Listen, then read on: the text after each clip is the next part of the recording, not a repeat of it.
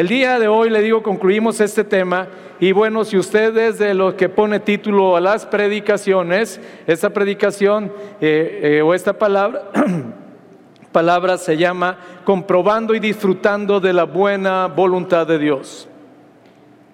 Comprobando y disfrutando de la buena voluntad de Dios. Hemos visto muchísimas cosas respecto a la voluntad de Dios, de su importancia. Después vimos aspectos importantes de la voluntad de Dios, cómo saber si estamos dentro de la voluntad de Dios o no.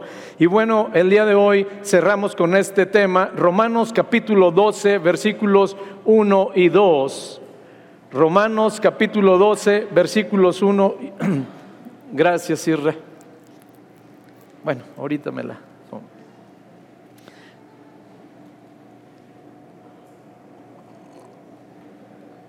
Este ha sido prácticamente el versículo de cabecera sobre el que hemos estado trabajando, el versículo básico, y aunque estoy seguro que ustedes lo saben de memoria, eh, vamos a dar lectura muy bien. Yo voy a leer el versículo 1 y el versículo 2 lo leemos congregacionalmente. Dice la bendita palabra de Dios, así que hermanos, os ruego por las misericordias de Dios que presentéis vuestros cuerpos en sacrificio vivo, santo, agradable a Dios, que es vuestro culto racional. Leemos congregacionalmente, dice, no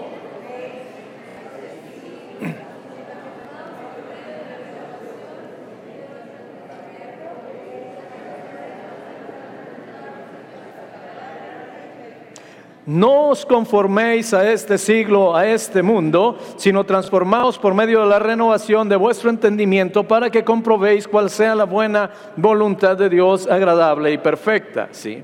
Eh, por supuesto, Dios está interesado en que tú y yo, dice la palabra de Dios, usted lo acaba de leer, dice, para que probéis la buena voluntad de Dios agradable y perfecta. Así dice así su Biblia, ¿verdad? ¿Sí? A ver, para que probéis la buena no dice probéis. Comprobéis. ¿Hay alguna diferencia entre probar y comprobar? ¿Qué diferencia hay entre probar y comprobar? Lo pruebas una vez, lo compruebas dos veces. Muy bien, algo más. Algo que ya es cierto, ok. Bueno, pare, ¿sí? Confirmación, muy bien, ok. a veces nos pasa de, por alto lo que Dios dice en su palabra. La palabra de Dios no dice para que probéis la voluntad de Dios, dice para que comprobéis la buena, cuál sea la buena voluntad de Dios, agradable y perfecta. Dios está interesado no solo en que conozcamos su voluntad, él está interesado en que nosotros podamos comprobar que su voluntad es buena, que podamos comprobar que su voluntad es agradable y que su voluntad es perfecta. Él está interesado en esto, por eso Él dice, ok, es el anhelo de su corazón y da algunas instrucciones de qué hacer para poder comprobar la voluntad de Dios. ¿Sí? Ok, primero, probar. Déjame te hablo un poquito parecen sinónimos, pero no son lo mismo. Probar es una acción mediante la cual obtenemos un conocimiento primario y momentáneo de una cosa. Te repito, probar es una acción a través de la cual obtenemos un conocimiento primario y momentáneo de una cosa que incluso a priori nosotros podemos creerlo que es una verdad. Hay cosas que tú pruebas, dices esto es una verdad, pero es una verdad intelectual. Es decir, yo en mi mente, yo puedo haber ya creído algo. ¿Sí? Pero cuando hablo de probar, estoy hablando de una acción que nos permite a través de esa acción obtener un conocimiento primario, es decir, que no teníamos, que no conocíamos, lo obtenemos a través de probar pero ese conocimiento es momentáneo. ¿Sí? Ahorita vamos a ver la diferencia. ¿sí? Ahora, comprobar. Mientras que probar es una acción, comprobar es un proceso. Comprobar es un proceso mediante el cual verificamos la exactitud o certeza de una información que previamente hemos obtenido. Sí. Ok. Comprobar, sí. Le dije, es un proceso. Acuérdense siempre, probar es una acción, comprobar es un proceso. A través de, probar obtenemos conocimiento primario y temporal. A través de la comprobación, sí, sometemos a, evidencia de alguna manera una información que nosotros ya tenemos. Probamos cuando es conocimiento que vamos a adquirir en un primer momento, comprobamos cuando es un conocimiento que nosotros ya tenemos y a través de ese proceso, ¿sí? Eh, podemos cerciorarnos de la exactitud o certeza de esa información. Es decir, a través de ese proceso finalmente comprobamos si lo que creíamos sí es o lo que creíamos no es. ¿Alguna vez en la vida usted ha estado contundente, certera y totalmente equivocado? ¿Y usted comprobó después que estaba equivocado? Ok, esa es una comprobación. Pero al principio, cuando usted probó, usted creyó que estaba en lo correcto. No es hasta que usted comprueba que entonces aquella percepción primaria que usted tenía de las cosas, usted puede darse cuenta si es o no correcta o verdadera, veraz o eficaz. Entonces Dios dice, no quiero que me pruebes, quiero que compruebes. La comprobación conlleva mientras que el, el, probar conlleva un conocimiento intelectual, la comprobación conlleva un proceso experimental. Dios dice, no quiero que me pruebes, quiero que me compruebes, quiero que me experimentes, quiero que te des cuenta por ti mismo que mi voluntad sí es buena. Quiero que compruebes a través de un proceso y llegues a la conclusión que mi voluntad, cualquiera sea tu perspectiva, es agradable. Y quiero que compruebes experimentalmente que mi voluntad es perfecta, es inerrante, que no que no se equivoca, que no falla en lo más mínimo. Y entonces decimos, ok, Dios, tú quieres algo más profundo de nosotros. Tú quieres que caminemos de otra manera. Eh, ok, hasta lo que aquí he hablado, ¿sí entendemos completamente la diferencia entre lo que es probar y comprobar? ¿Sí? Probar, dijimos, es una qué? Probar un, comprobar un proceso. A través de la, de la prueba que obtenemos, conocimiento qué? Primario. A través de la comprobación que hacemos, sometemos a prueba el conocimiento que ya tenemos. ¿Sí? Ok.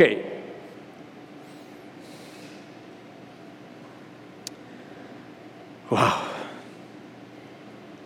Cuando probamos, cuando probamos algo, a priori podemos decir que es bueno, que es bueno, sí, sí, o que es malo, pero en ese preciso momento. Le pongo un ejemplo. Yo sé que aquí hay algunos que tienen un sazón para la comida impresionante. Ok. Cuando usted no ha probado algo que le dicen, imagínese el platillo que usted no ha probado. Y entonces le dicen, prueba este platillo. Y usted llega y lo prueba. ¿Sí? Y usted obtiene un conocimiento primario a través de probarlo. Ese conocimiento puede ser, así eh, decía mi pastor, el mexicano eh, curious, el Mexican Curious es, ¿está bueno o está malo? Usted lo prueba, no sabía qué era, a veces dicen pruébalo. Y hay platillos que se ven exquisitos y a la hora que los pruebas te llevas un chasco. Hay platillos que se ven espantosos y a la hora que los pruebas te das cuenta que es una delicia. Ok, entonces en ese primer momento usted obtuvo un conocimiento primario y dijo usted, esto está re bueno. Ahora, a partir de ahí, ese conocimiento primario que tiene, eh, ¿podríamos decir que ese conocimiento ya es una verdad absoluta? ¿Por qué no? No está verificado. ¿Por qué? ¿Qué tan bueno o qué tan malo esté? Depende de qué tanta hambre tienes, ¿sí? O si estás lleno. Depende si te gusta frío o te gusta caliente. Depende si te gusta condimentado o no te gusta condimentado. Depende si te gusta picante o no te gusta picante. Depende la hora en la que vayas a comer. Si es en la mañana, si es en la madrugada, si es a mediodía o si es en la noche. ¿A cuántos les gustan las conchitas con leche? Bueno, si yo esto lo pregunto en el rancho, hubieran levantado las dos manos todos. Sí, claro. Ok. E-, es rica, bueno, perdón por los que no comen conchitas, o sea. Pero pues no deja de ser rica con leche y lo sopiadita más. Ahora, para mí, para mí en la cena me, de veras, pero no me imagino comer conchitas con leche a mediodía. No me imagino. Oiga, un cereal en la noche para cenar, está bien. No me la imagino como platillo fuerte. Entonces, cuando nosotros probamos, lo único que obtenemos es un conocimiento, ¿sí? Primario, pero dije momentáneo. Hoy llegué con muchísima hambre, se me hizo riquísima la comida. La siguiente día me, sirven el mismo plato, pero ese día yo vengo hasta acá. Y entonces asegure usted que después de que pruebo la comida voy a decir, guácala, mano, o sea. Entonces, conocimiento primario y Dios dice, no quiero que me conozcas de una forma primaria, porque si me conoces de forma primaria, a veces te voy a parecer extraordinario, a veces no vas a querer saber nada de mí. Yo quiero que me compruebes, yo quiero que camines en la vida con la certidumbre que cualquiera sean las circunstancias, los planes que yo tengo para ti son de buenos y que tengas la certidumbre que sin importar las circunstancias, el final de tu vida es un final glorioso. Y Dios dice, no me interesa que me pruebes, compruébame. Y por eso es que en Romanos 2 dice, yo quiero que compruebes que mi voluntad es buena, es agradable y es perfecta. Ok. El resultado de probar generalmente es personal. El resultado que se obtiene de probar generalmente es personal. Sí, pensemos en esa rica comida y vamos a probarlo todos los que estamos aquí. Y unos van a decir, uy, eso está, está re bueno. Otros van a decir, está bueno. Otros van a decir, está más o menos. Y otros van a decir, esto está espantoso. ¿Por qué? Porque el probar regularmente es un resultado personal. Personal. La comprobación ¿sí? Normalmente es algo universal. Normalmente es algo universal. Sí, y wow. Te hablo un poquito de algunos ejemplos. Cuando te hablo de comprobación, la comprobación implica observar algo en todos los ángulos posibles, desde todos los ángulos posibles y observar que éste no pierda su esencia. Te repito, la comprobación implica observar algo desde todos los ángulos posibles sin que éste pierda su esencia. Es decir, lo ves de frente, es una cosa, lo ves de lado, sigue siendo lo mismo, lo ves por atrás, sigue siendo lo mismo, lo ves desde arriba, sigue siendo lo mismo. Eso es comprobación. Ahora, cualquier sustancia o mezcla cuando tú le aplicas cierta presión o calor, ¿sí? va a pasar por diferentes estados. Se puede, eh, eh, de, alguna manera, puede adquirir otros estados, pero no pierde su esencia. Te repito, cualquier sustancia, cualquier mezcla a la que tú le apliques presión o le apliques calor, ¿sí? va a modificar sus estados pero no va a perder su esencia. Esto es bien importante. Nosotros podemos modificar el estado, pero no perder la esencia. Te voy a poner el ejemplo más común que ustedes conocen, ¿sí? Y que tiene que ver con el agua. Tiene que ver con el agua. El agua está conformada por dos moléculas de hidrógeno y una molécula de oxígeno. Sí.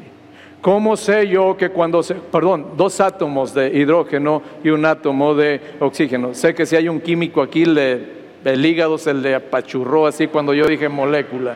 Sí, no.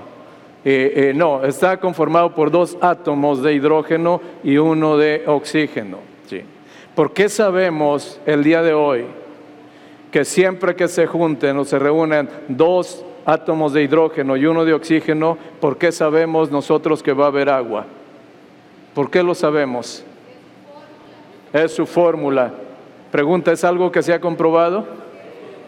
una, otra, otra, otra, otra y otra vez se ha comprobado que siempre que se unan dos átomos de hidrógeno y uno de oxígeno va a generar agua. Eso es un proceso de comprobación. Por eso es nosotros en automático decimos agua y la gente dice es H2O.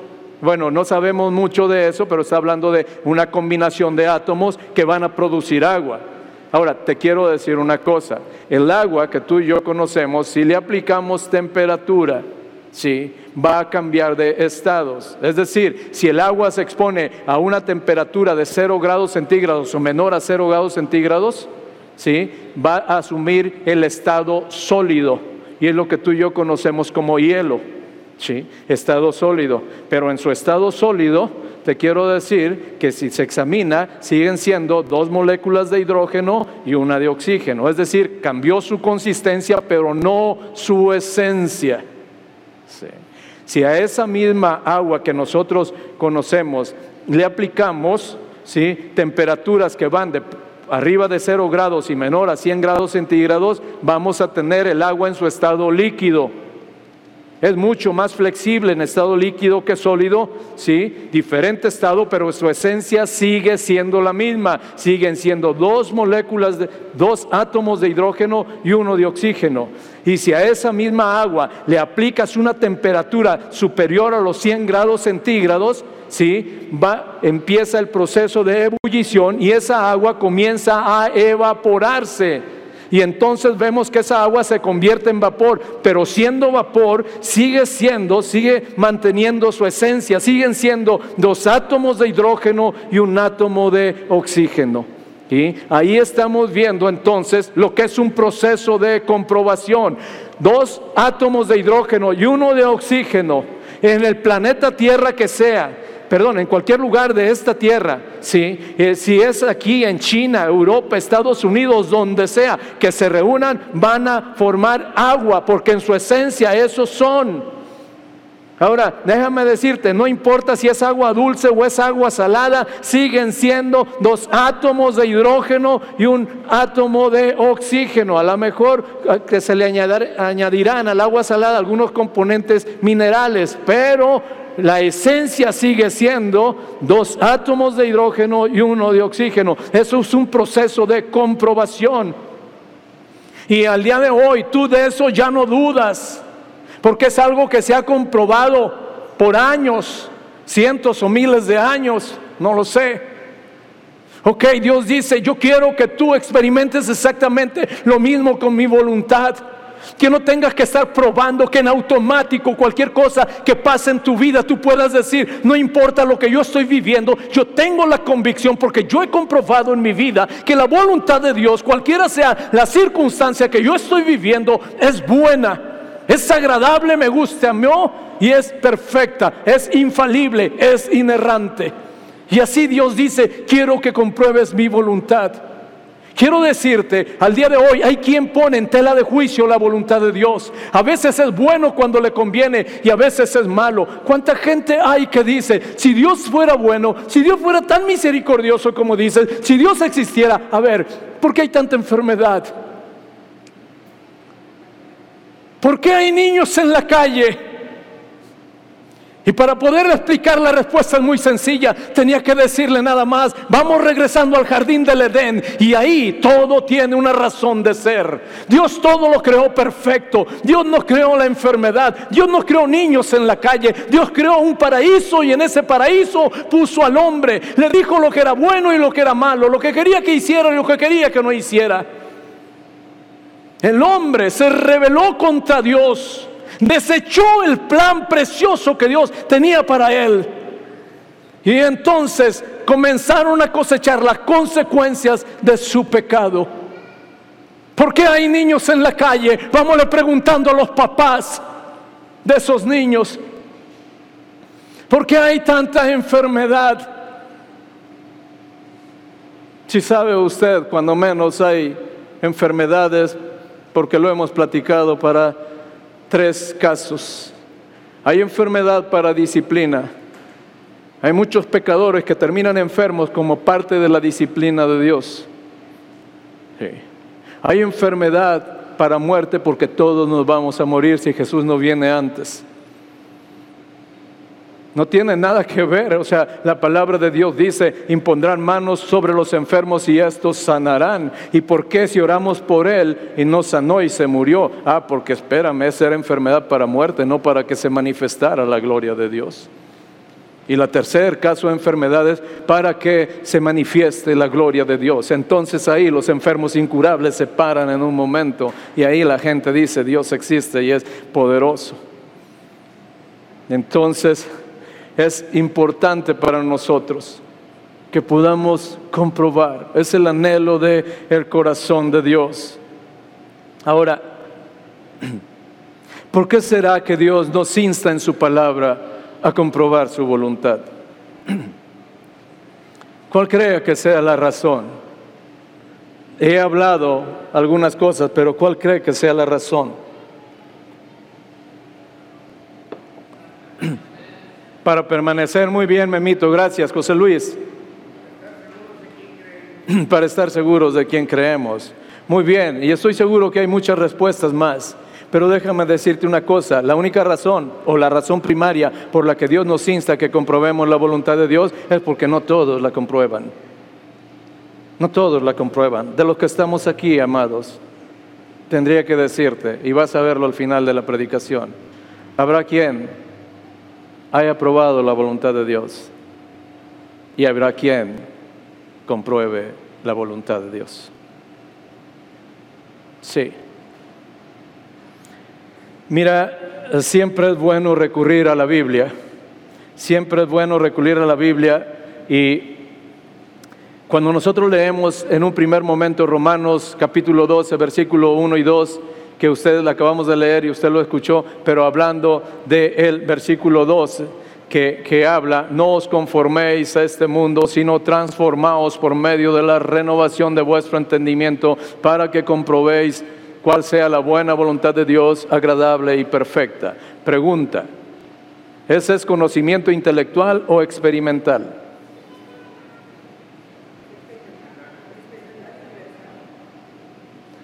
Hasta aquí es intelectual. Va a ser experimental cuando usted ese conocimiento pase por el proceso, aplique el conocimiento y suceda en esa prueba lo que la palabra de Dios dice que va a suceder. En ese momento deja de ser un conocimiento intelectual y se transforma en un conocimiento experimental. Nada más que no siempre estamos dispuestos. Te pongo un ejemplo, la palabra de Dios dice, esta leve tribulación momentánea produce en ustedes un cada vez más excelente y eterno peso de gloria. Si usted lee ese versículo y toma esa promesa, hasta ahí es conocimiento intelectual.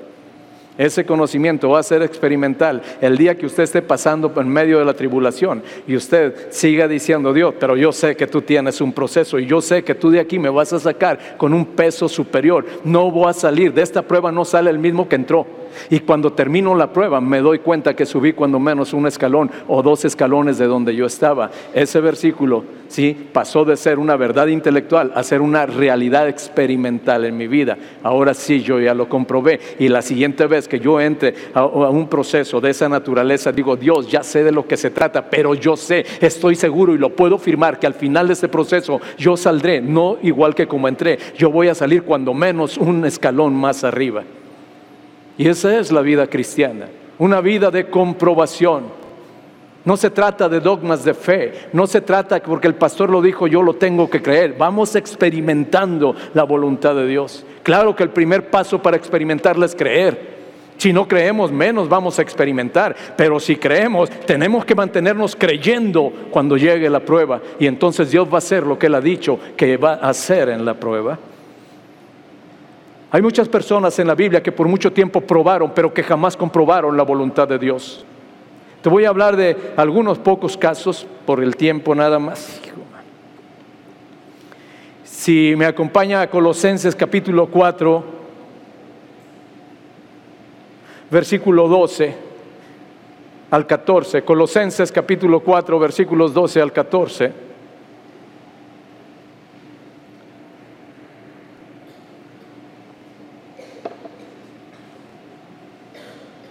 Es una epístola que está dirigiendo el apóstol Pablo a la iglesia de Colosas, a los colosenses, y está hablando de muchas cosas, de sus compañeros de prisiones y otras cosas. Cuando llega el versículo 12, eh, dice, os saluda Epafras, el cual es uno de vosotros, siervo de Cristo, siempre rogando encarecidamente por vosotros en sus oraciones, para que estéis firmes, perfectos y completos en todo lo que Dios quiere, porque de Él doy testimonio de que tiene gran solicitud de vosotros y por los que están en la Odisea y los que están en Hierápolis. Versículo 14 está conmigo, podemos leer congregacionalmente, dice, os saluda. Os saluda Lucas, el médico amado, y demás, Lucas es el que escribió el tercero de los evangelios y demás. Si me acompaña a Filemón, capítulo 1, Filemón 1, 23 y 24. Filemón 1, versículos 23 y 24. Yo voy a leer el, el versículo 23 y el 24 lo leemos congregacionalmente. Dice el versículo 23. Te saludan Epafras, mi compañero de prisiones por Cristo Jesús. Versículo 24 leemos congregacionalmente. Marcos.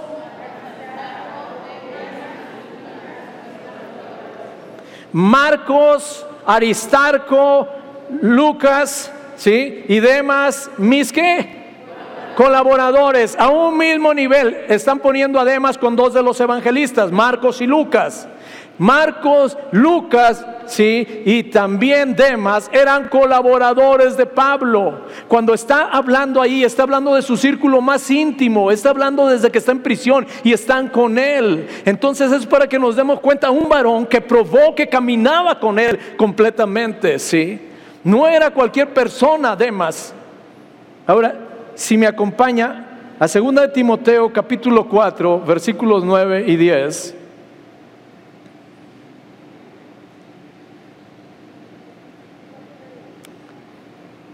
Segunda de Timoteo capítulo 4, versículos 9 y 10. Yo voy a leer el 9 y el 10, si me hace favor, lo leemos congregacionalmente. Dice la bendita palabra de Dios, procura venir pronto a verme. ¿Sí? Versículo 10 está conmigo, podemos leer, dice, porque...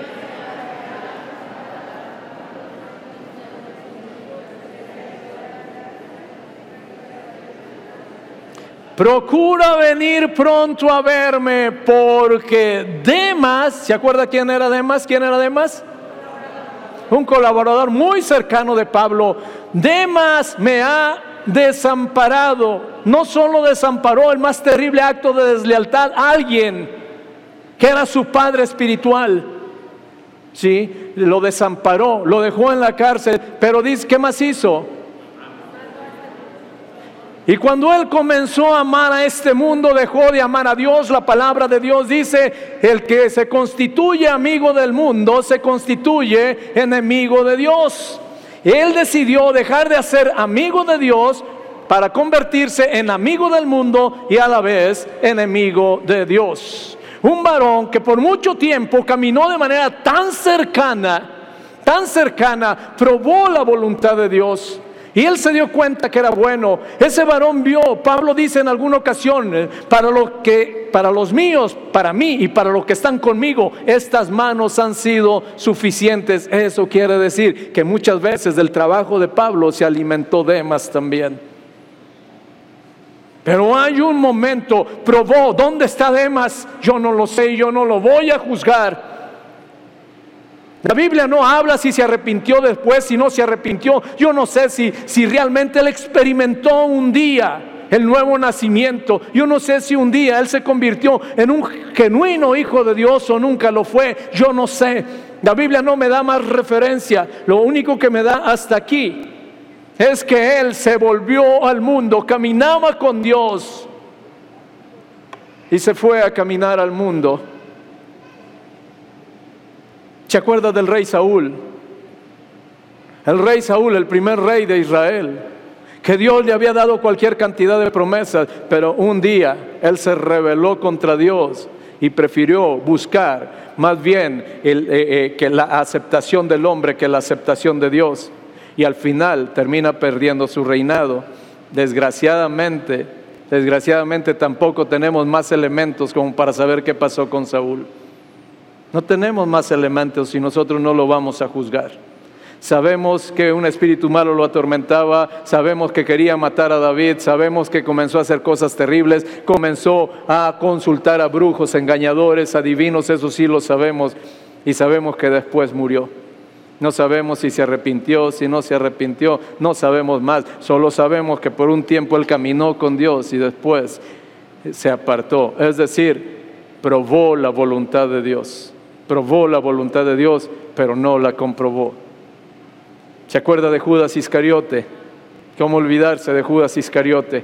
Un varón que por tres años probó la voluntad de Dios, pero jamás la comprobó.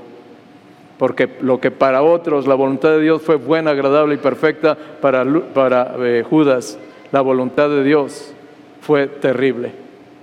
Fue terrible completamente. ¿Se acuerda de Ananías y Zafira? Los que trataron de engañar a Dios probaron, pero no comprobaron. Y amado, la palabra de Dios dice, el que cree estar firme, mire que no caiga. Y déjeme le adelanto, al día de hoy, usted, hay cosas que ya ha comprobado, ya ha comprobado de Dios. Es decir, muchos de ustedes han comprobado que Dios es restaurador. Muchos de ustedes han comprobado Muchos de ustedes han comprobado que Dios es sanador, que Dios es libertador, que Dios es consolador, que Dios es perdonador. ¿No han comprobado? Sí. Pero la vida cristiana no termina aquí. La vida cristiana es una vida de continua comprobación. Tendría que decir, hay muchísimas cosas que nos faltan comprobar hacia adelante y que tal vez algunos comprueben y otros ya no vayan a comprobar el anhelo del corazón de Dios. Esta es una palabra reflexiva, de exhortación en algunos puntos, pero reflexiva nada más. Es decir, si nosotros al día de hoy podemos decir si hemos comprobado, si estamos comprobando y si estamos dispuestos a comprobar. Pablo, en contraposición, es un ejemplo de alguien que comprobó una y otra y otra y otra vez la voluntad de Dios y sin importar la circunstancia concluyó siempre que la voluntad de Dios era buena, era agradable y era perfecta. Si usted quiere leer en casa segunda los Corintios, solo anotar capítulo 11, versículos 23 al 33, ahí te habla de las cosas terribles que pasó Pablo. Yo voy a leer tú solo, escucha. ¿sí? Dice Pablo y dice son ministros de Cristo hablando de otros que decían ser alguien como si estuviera loco hablo, yo más, en trabajos más abundante, en azotes sin número, en cárceles más, en peligros de muerte muchas veces. De los judíos cinco veces he recibido cuarenta azotes menos uno. Tres veces he sido azotado con varas, una vez apedreado. Tres veces he padecido naufragio, una noche y un día he estado como náufrago en alta mar, en caminos muchas veces, en peligros de ríos, peligros de ladrones, peligros de eliminación, peligros de los gentiles, peligros de la ciudad, peligros en el desierto, peligros en el mar, peligros entre los falsos hermanos, entre trabajo y en fatiga, en muchos desvelos, en hambre y sed, con muchos ayunos, en frío y en desnudez, y además de otras cosas, lo que sobre mí se agolpa cada día, la preocupación por todas las iglesias. ¿Quién enferma y yo no enfermo? ¿A quién se le hace tropezar y yo no me indigno? Si es necesario gloriarse, me gloriaré en lo que es mi debilidad. El Dios y Padre de nuestro Señor Jesucristo, quien es bendito por los siglos, sabe que no miento. En Damasco, el gobernador de la provincia del rey Aretas guardaba la ciudad de los damasenos para prenderme y fui descolgado del muro en un canasto por una ventana y escapé de sus manos. Está viendo nada más, o sea, le está hablando un poquito de las cosas que él ha padecido. Sí. Ahora, si quiere anotar Filipenses capítulo 4, versículos 10 al 13, ahí sigue hablando Pablo Dice, en gran manera me gocé en el Señor de que ya al fin habéis revivido vuestro cuidado de mí, de lo cual también estabais solícitos, pero os faltaba oportunidad. ¿Sí? Filipenses capítulo 4, versículos 11 y 12. ¿Sí? Ahí los voy a esperar tantito, está hablando el mismo Pablo, Filipenses capítulo 4, versículos 11 y 12. ¿Sí? Ok. ¿Puede leer conmigo versículos 11 y 12? Dice la bendita palabra de Dios, no lo digo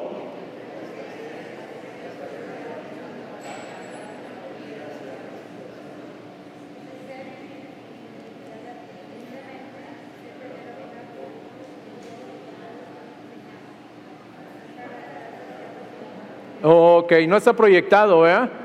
Bueno, es el 11 sí estaba proyectado, 12 y 13. Dice la bendita palabra de Dios. No lo digo, está hablando el apóstol Pablo, porque tenga escasez, pues he aprendido a contentarme cualquiera que sea mi situación. Sé vivir humildemente y sé tener abundancia. En todo y por todo estoy enseñado, así para estar saciado como para tener hambre, así para tener abundancia como para tener necesidad. Versículo 13 leemos congregacionalmente, dice, todo lo puedo en Cristo que me fortalece. Hay algo, dice, yo he experimentado la voluntad de Dios desde todos los ángulos posibles. He estado saciado, he tenido hambre, he sido náufrago, me han perseguido, me han tratado, me apedrearon. No dice ahí, pero por otro pasaje de la escritura nos damos cuenta que cuando Pablo dice que lo apedrearon, Pablo literalmente murió. Pablo murió y llegó al tercer cielo. Por eso dice en otro pasaje, conozco un hombre que estuvo en el tercer cielo. Cuando usted saca las fechas, es la fecha que lo perdieron, es él. Él murió literalmente, lo mataron. ¿Sí? Pasó todo lo que podía pasar y al final él termina diciendo, todo lo puedo en Cristo Jesús que me fortalece, porque sin importar la circunstancia que yo esté pasando, la voluntad de Dios para mi vida es buena, es agradable y es perfecta. Y entonces poco me preocupa o poco me afecta lo que yo pueda estar pasando en ese momento. Yo puedo estar pasando por una circunstancia difícil, te adelanto te adelanto, es temporal. Es temporal. Tu final está escrito en la palabra de Dios y tu final es un final de gloria, pero eso tú lo tienes que comprobar. Hasta ahorita lo has probado solamente, tú lo tienes que comprobar. ¿Sabes cuándo lo vas a comprobar? Cuando ese evento suceda. Ok, mira, Híjole, voy a hablarte bien rápidamente, bien rápidamente, me, pesa de por sí cortar la prédica para, para compartir, porque hoy quiero acabar, fue complicado y no compartirte siquiera lo que corté me da mucha tristeza. Ok, el asunto es ¿cómo podemos entonces comprobar la voluntad de Dios? Ok, ya nos dijo el Señor que es bueno que comprobemos la voluntad de Dios. Ahora, Señor, pues no la mueles, pues nomás dinos cómo. No es un asunto de que no queramos. Entonces dice, ok, te voy a dar cuatro puntos cuando menos de cómo es que tú y yo podemos comprobar la voluntad de Dios y que cualquiera sea la circunstancia que estemos pasando, tú y yo la vamos a pasar con una completa esperanza y certidumbre de que Dios va a cumplir en nosotros lo que Él ha dicho que va a hacer. Ok, número uno, lo acabamos de leer nosotros ahí, dice, no te conformes a este mundo. Punto número uno, ¿sí? Nuestra mente no debe de amoldarse a las ideas de este mundo. Si tú quieres comprobar la voluntad de Dios, ¿sí? Entonces lo primero es que tu mente no puede estar caminando con la perspectiva humana de la vida. Tu mente no puede estar amoldada a lo que este mundo dice. Este mundo te habla de principios y valores que son relativos completamente. Si tú quieres comprobar la voluntad de Dios, te dejes de dejar de lado la relatividad y tienes que entrar ¿sí? al terreno de la perspectiva espiritual y con Dios no hay nada relativo, con Dios todo es absoluto.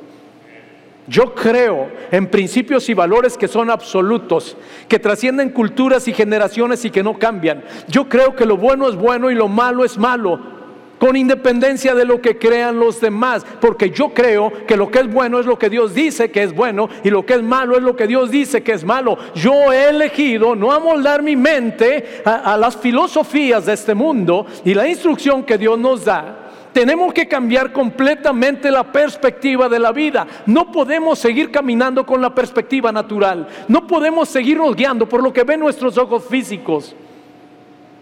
Hay gente que su bienestar o su condición se determina por las circunstancias que está viviendo. Le platiqué una vez de un compañero abogado que me platicaba una anécdota de su abuelito. Y una vez el abuelito a veces andaba contento, a veces andaba agüitado. Entonces, una vez le dice, oye abuelito, pero tú por qué a veces andas contento y a veces andas agüitado? Y le dice el abuelito, mira mi hijo, venga. Mire mi hijo, cuando yo traigo dinero, ando alivianado. Y cuando no traigo dinero, ando agüitado. Se vive por circunstancias en la vida. Me salen bien las cosas, ando alivianado. Me salen mal las cosas, ando agüitado. Estoy sano, ando alivianado. Estoy enfermo, ando agüitado. Se hizo el negocio que estaba considerando yo y esperando por tanto tiempo, ando alivianado. Se cayó el negocio, ando agüitado. Eso se llama vivir por circunstancias. Y así viven los que prueban la voluntad de Dios, no los que comprueban la voluntad de Dios. Porque los que comprueban la voluntad de Dios dice, me importa importa un comino estar sano o estar enfermo. Yo de todos modos sé que Dios tiene planes para mi vida mejor que los que yo puedo tener. Pero eso es alguien que se ha acostumbrado a comprobar la voluntad de Dios. Él dice, estoy en el número uno, pero yo sé que sigue el número dos. Y después del número dos sé que sigue el número tres. Y cuando vuelvo a caer al uno, no me agüito porque digo, yo sé que detrás del uno viene el dos y después viene el tres. Y vuelvo a caer en otra situación y vuelvo a decir, no me importa, estoy en el uno, pero yo sé que después del uno viene el dos y viene el tres. Porque yo he, no probado, yo he comprobado la voluntad de Dios y por experiencia personal yo sé que Dios así es como obra con sus hijos. ¿Cuánta diferencia en la manera de vivir? No son las circunstancias las que nos gobiernan. Entonces lo primero, lo primero si queremos comprobar la voluntad de Dios, nuestra mente no puede amoldarse a las filosofías, a las teorías de este mundo. Ellos llaman bueno a lo que Dios llama malo y ellos llaman malo a lo que Dios llama bueno. Ellos tienen dioses en este mundo a quienes idolatran. Ellos tienen cuando menos cuatro dioses a quienes ellos les sirven. Y son dioses que algunas veces nosotros les servimos, pero eso es idolatría pura. Los cuatro dioses que ellos idolatran, que el mundo idolatra, el primero de ellos se llama dinero. El primer Dios que idolatra este mundo es el dinero. Por eso es que por tener dinero son capaces de hacer las cosas más terribles, son capaces de vender su alma al diablo. Porque es un Dios al que ellos adoran. Porque ellos creen que si tienen dinero, entonces el favor está con ellos. Y sienten que si no tienen dinero, están en la lona. Ese es un Dios que ellos adoran. El segundo Dios que idolatra este mundo se llama poder. Y por eso es que usted ve cada cierto tiempo personas rasgándose vestiduras por subirse arriba de un ladrillo, de donde ellos puedan tener autoridad sobre los demás. Ese es el Dios, para eso viven, por tener poder matan, por tener poder denigran, por tener poder engañan, porque es su Dios. Y a ese Dios ellos idolatran. El tercer Dios a quien ellos idolatran es el Dios de la fama. Y ellos dicen, si no eres rico y si no sé poderoso, cuando menos sé famoso, si tú quieres ser algo en, este mundo. Si tú quieres ser alguien en este mundo, o tienes que ser rico, o tienes que ser poderoso, o tienes que ser famoso. Entonces, por ser famosos, llegan a prostituirlo todo. ¿Por qué? Porque la corriente de este mundo ha dicho que el fin justifica los medios. Y si tú quieres escalar eh, una determinada posición, tendrás que condescender con muchas cosas que te van a pedir personas que de alguna manera creen que está en sus manos ayudarte, que van desde comprometer tu dignidad personal. ¿Cuántas personas por llegar al éxito han prostituido sus cuerpos? ¿Cuántas personas por llegar al éxito han constituido, prostituido su integridad, su honorabilidad, su veracidad. ¿Cuántas personas han mentido? Porque la fama es otro Dios detrás del cual este mundo camina. Y el último Dios es el Dios del placer. Todo al hombre alguien lo ha mal informado y cree que su razón de vivir es el placer.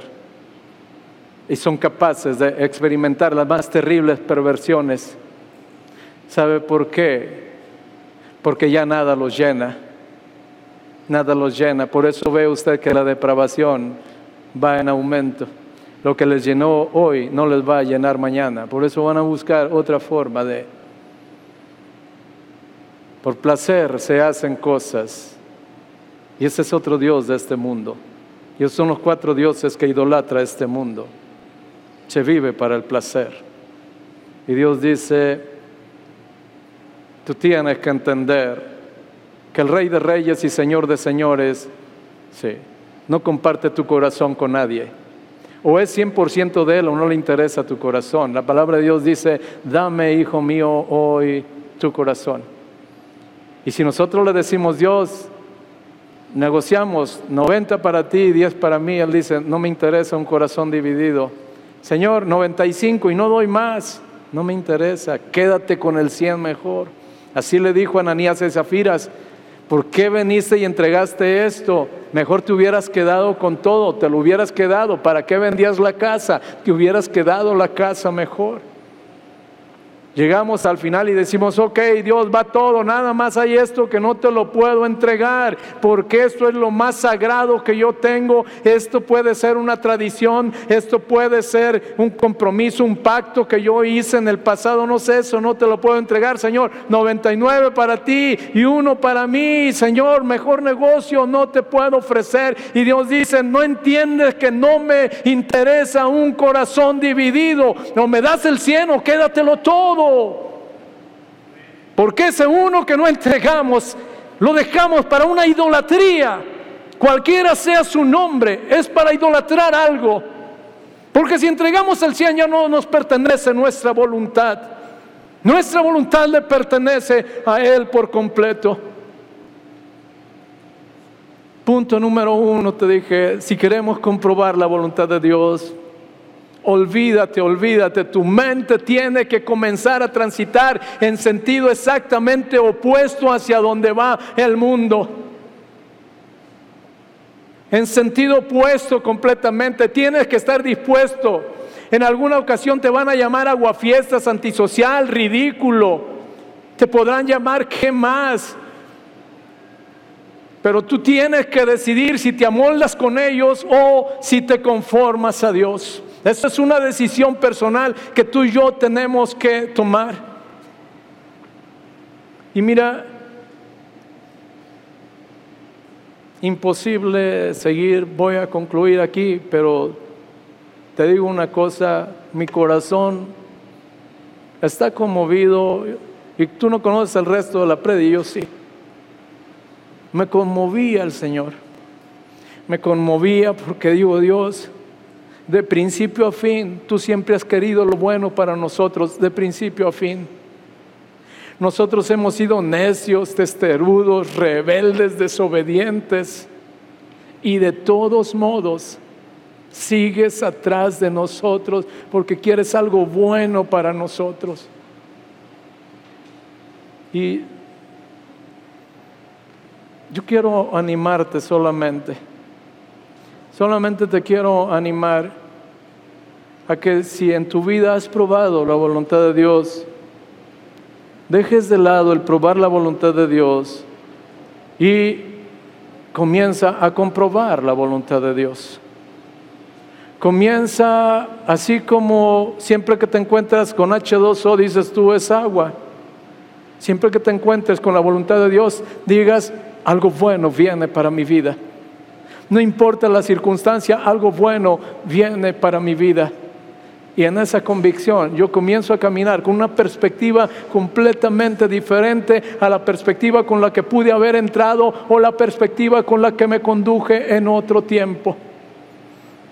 Viene la situación difícil y entonces yo digo, ok, tu palabra dice, Señor, que aunque ahora por un tiempo si es necesario yo voy a ser afligido, estoy siendo afligido, yo deduzco que es necesario. Y si es necesario es porque algo bueno tú quieres sacar en mí. Y entonces empiezo a recordar y a comprobar y digo, sí Señor, yo sé lo que viene, Señor, vas a sacarme brillo en este proceso. No me voy a quedar tirado, no voy a quedar aplastado, no voy a ser una cucarachita que me encontré en déficit. Señor, yo sé que de aquí yo voy a salir con brillo, yo voy a salir con gloria, yo voy a salir, Señor, con una estatura espiritual muy superior a la que yo entré. Y en medio de la prueba mi perspectiva se llena de expectativa y entonces le decimos, Dios, como cuando estábamos en la rueda, que hablábamos de la predicación de la rueda del alfarero, que algunos de ustedes se acordarán que Dios, alguien dice, bájate de la rueda y dices tú, yo no me bajo, Dios, hasta que tú no termines este proceso en mí. Si tienes que apretar un poco más, apriétale, porque sé que estás haciendo una obra perfecta, Señor. Cierro con esto. Nunca, nunca, nunca pienses que si Dios puso tu mano, su mano sobre tu vida, es para mal. Dios todo lo que toca lo mejora todo lo que toca. Esa es la razón por la que tú y yo somos mejores personas ahorita que antes de que la mano de Dios nos hubiera alcanzado. Somos mejores hijos, somos mejores padres, somos mejores esposos, somos mejores patrones, somos mejores empleados. ¿Por qué? Porque el día que la mano de Dios se posó en nosotros fue para hacer algo bueno. Déjeme orar, hermanitos.